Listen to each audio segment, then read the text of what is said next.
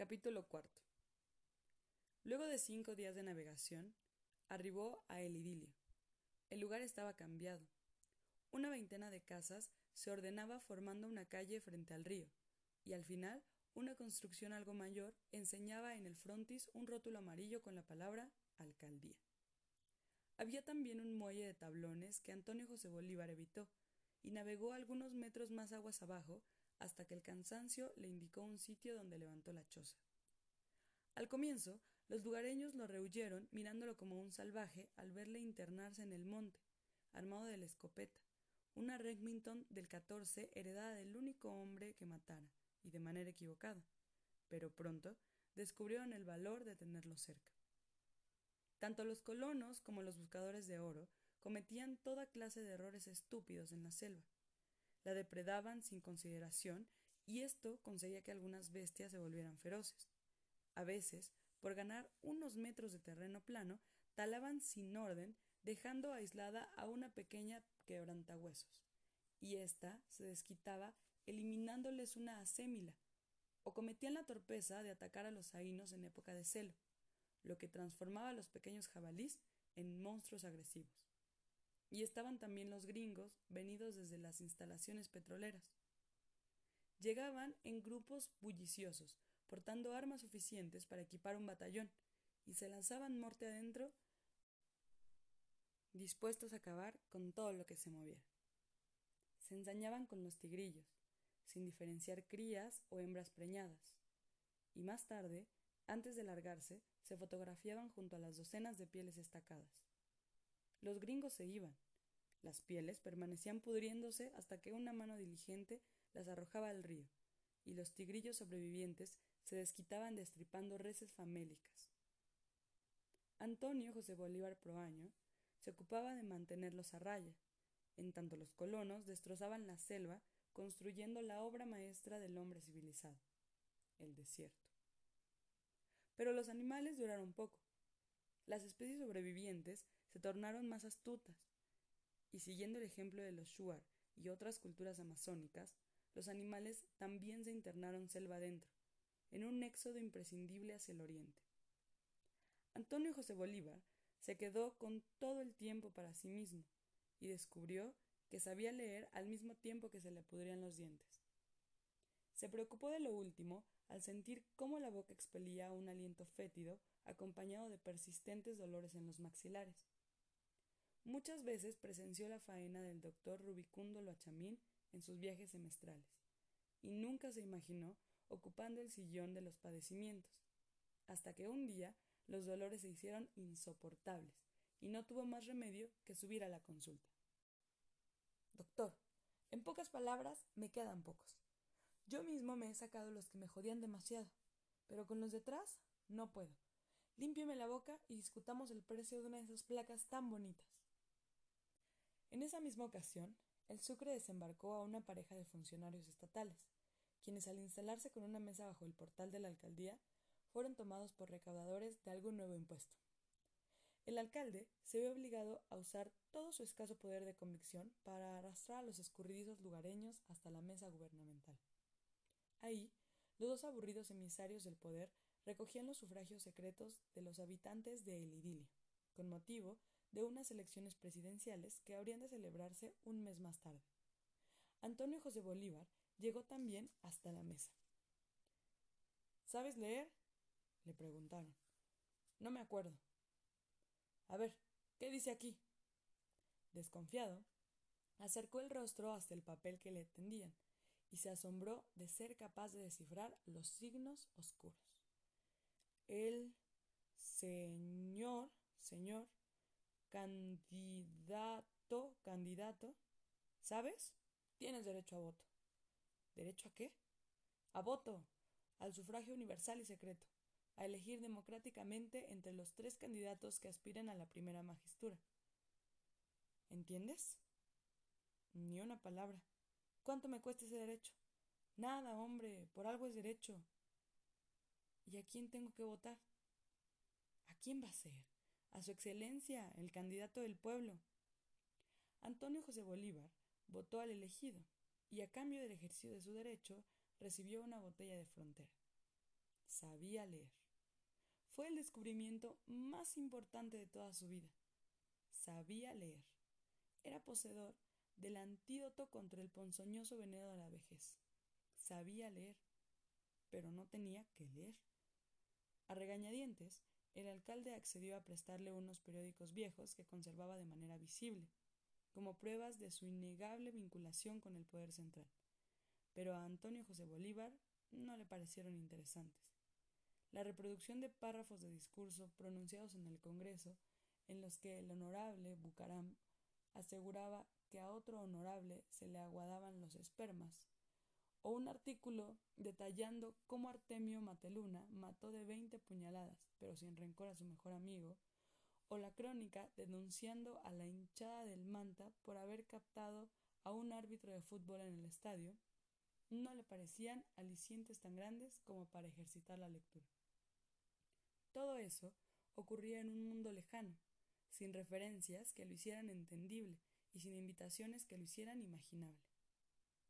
Cierto día, junto a las cajas de cerveza y a las bombonas de gas, el Sucre desembarcó a un aburrido clérigo, enviado por las autoridades eclesiásticas con la misión de bautizar niños y terminar con los concubinatos.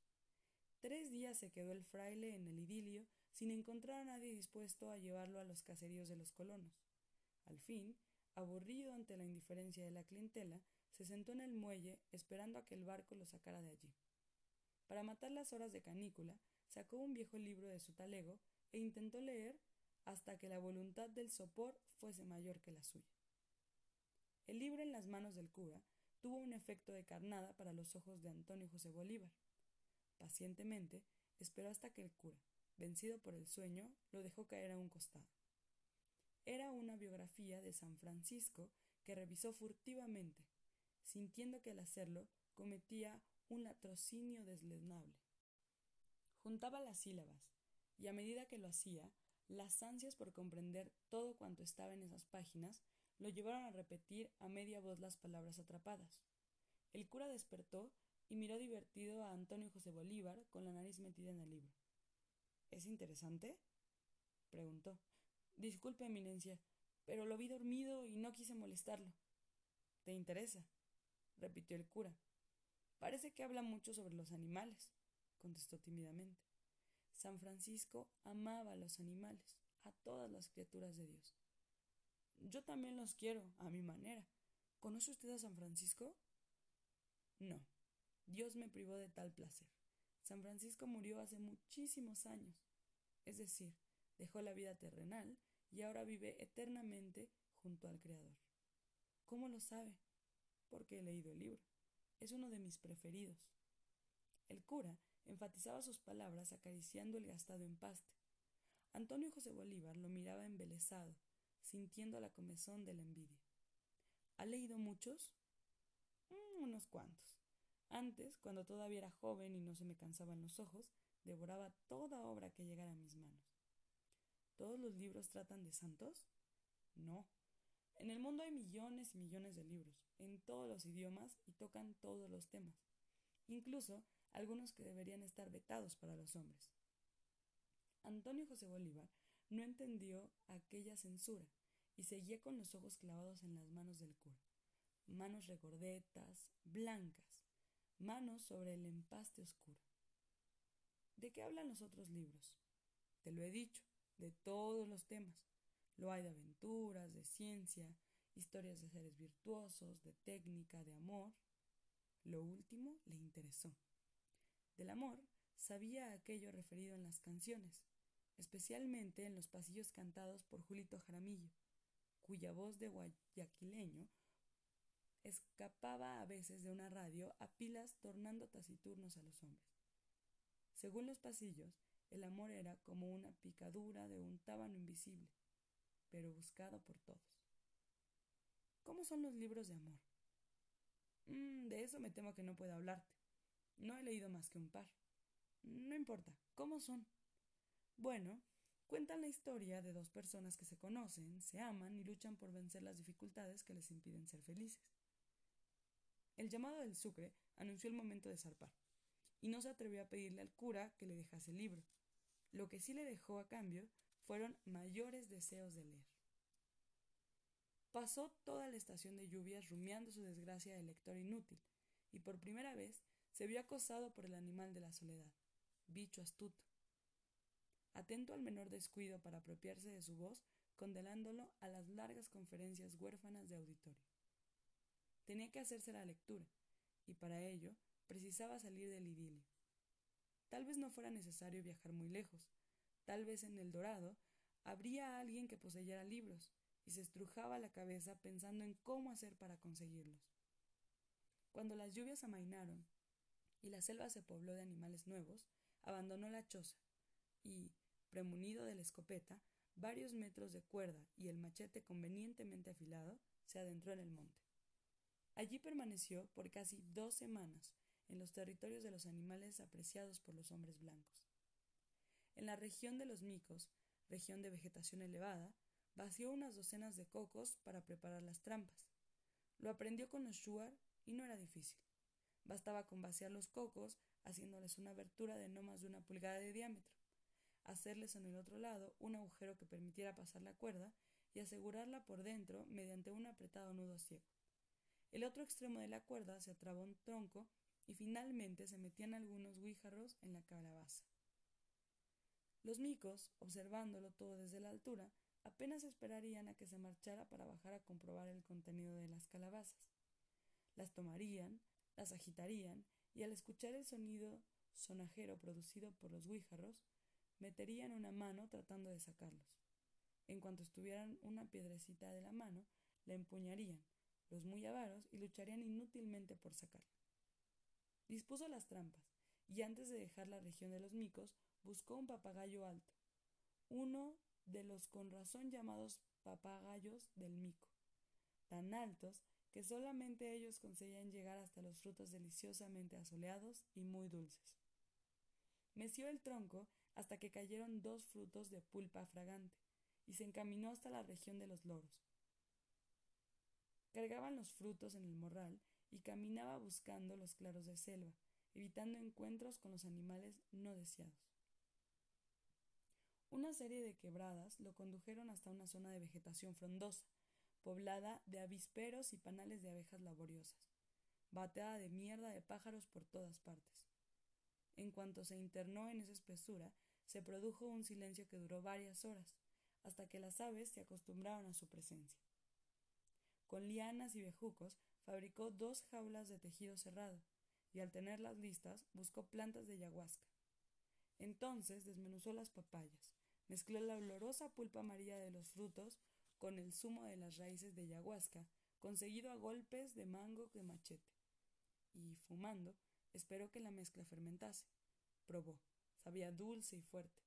Satisfecho, se alejó hasta el riachuelo, donde acampó hartándose de peces. Al día siguiente comprobó el éxito obtenido con las trampas. En la región de los micos encontró a una docena de animales fatigados por el estéril esfuerzo de liberar sus manos empuñadas, atrapadas en las calabazas. Seleccionó tres parejas jóvenes, las metió en una de las jaulas y liberó al resto de los micos. Más tarde, donde había dejado los frutos fermentados, encontró una multitud de loros, papagayos y otras aves durmiendo en las posiciones más inimaginables. Algunos intentaban caminar con pasos vacilantes o trataban de levantar el vuelo batiendo las alas sin coordinación. Metió en una jaula una pareja de guacamayos oro y azul y otra de lorito chapul, apreciado por habladores. Y se despidió de las demás aves deseándoles un buen despertar. Sabía que la borrachera les duraría un par de días. Con el botín a la espalda, regresó al idilio y esperó a que la tripulación del Sucre terminara con las faenas de carga para acercarse al patrón. Sucede que tengo que viajar el Dorado y que no tengo dinero. Usted me conoce, me lleva y le pago más allá en cuanto venda los bichitos.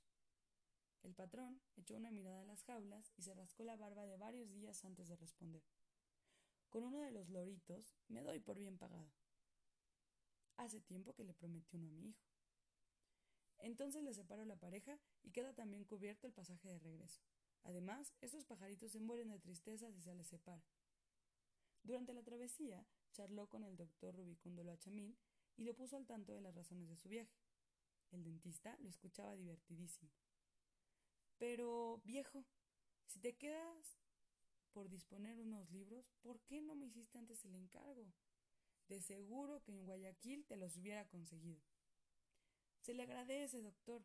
El asunto es que todavía no sé cuáles libros quiero leer, pero en cuanto lo sepa, le cobraré la oferta. El Dorado no era, en ningún caso, una ciudad grande. Tenía un centenar de viviendas, la mayoría de ellas alineadas frente al río, y su importancia radicaba en el cuartel de policía, en un par de oficinas de gobierno, en una iglesia y una escuela pública poco concurrida. Para Antonio José Bolívar, luego de cuarenta años sin abandonar la selva, era regresar al mundo enorme que antaño conociera. El dentista le presentó la única persona capaz de ayudarle en sus propósitos, la maestra de escuela.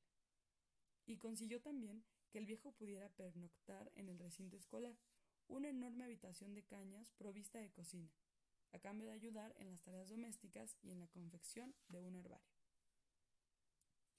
Una vez vendidos los micos y los loros, la maestra le enseñó la biblioteca. Se emocionó de ver tanto libro junto. La maestra poseía unos cincuenta volúmenes ordenados en un armario de tablas, y se entregó a la placentera tarea de revisarlos, ayudado por la lupa recién adquirida. Fueron cinco meses durante los cuales formó y pulió sus preferencias de lector, al mismo tiempo que se llenaba de dudas y respuestas. Al revisar los textos de geometría, se preguntaba si verdaderamente valía la pena saber leer, y de esos libros guardó una frase larga que soltaba en los momentos de mal humor. La hipotenusa es el lado opuesto al ángulo recto de un triángulo rectángulo.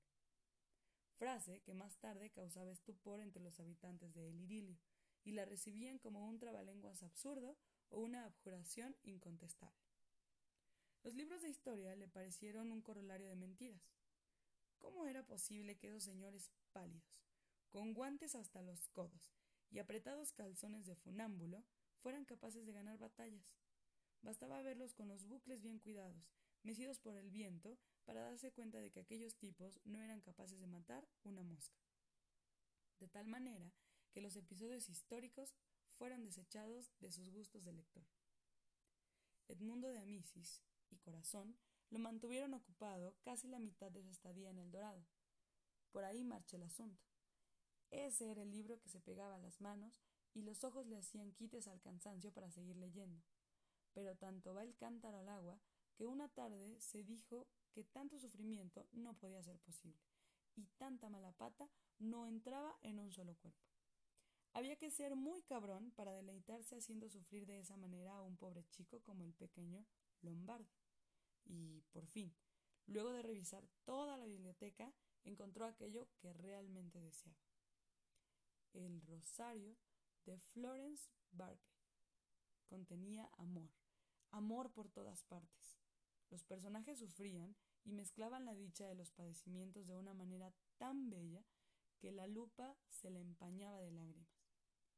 La maestra, no del todo conforme con sus preferencias de lector, le permitió llevarse el libro, y con él regresó al idilio para leerlo una y cien veces frente a la ventana, tal como se disponía a hacerlo ahora con las novelas que le trajera el dentista libros que esperaban insinuantes y horizontales sobre la alta mesa, ajenos al vistazo desordenado, a un pasado sobre al que José Antonio Bolívar Proaño prefería no pensar, dejando los pozos de la memoria abiertos para llenarlos con las dichas y los tormentos de amores más prolongados que el tiempo.